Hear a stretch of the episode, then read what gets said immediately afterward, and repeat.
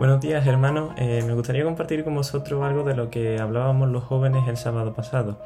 Y en esto de lo que me quiero centrar en esta mañana, de aquello que compartíamos el sábado, es acerca de la mansedumbre.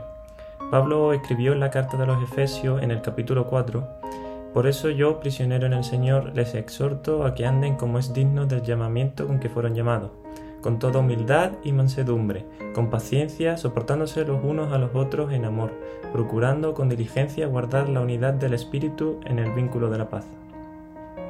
El ser cristiano o seguidor de Cristo demanda que el fruto del Espíritu se vea en nuestra acción diaria, en todo lo que hacemos. Este fruto muestra el carácter de Cristo formándose en lo más profundo de nuestro ser y produce efectos en el ambiente en el que nos encontremos, sea tu lugar de trabajo, el de estudio, con amigos o familiares o donde sea que, te encuentres en ese momento. En esta semana he podido experimentar un par de situaciones que son del todo injustas, pero en el que o aplicas el carácter de Cristo o actúas como Pedro con Malco, al querer defender a nuestros seres queridos. Otro versículo que también se puede hacer referencia sería Lucas 6, el versículo 28 al 29, en el que dice, bendecid a los que os maldicen y orad por los que os calumnian.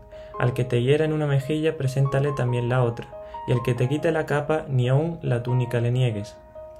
En esta mañana te invito a que puedas reflexionar en la mansedumbre y si te sientes que aún no está forjada en ti, es el momento de pedirla para poder transformar un mundo que se mueve en la desesperanza. Que el Señor te bendiga.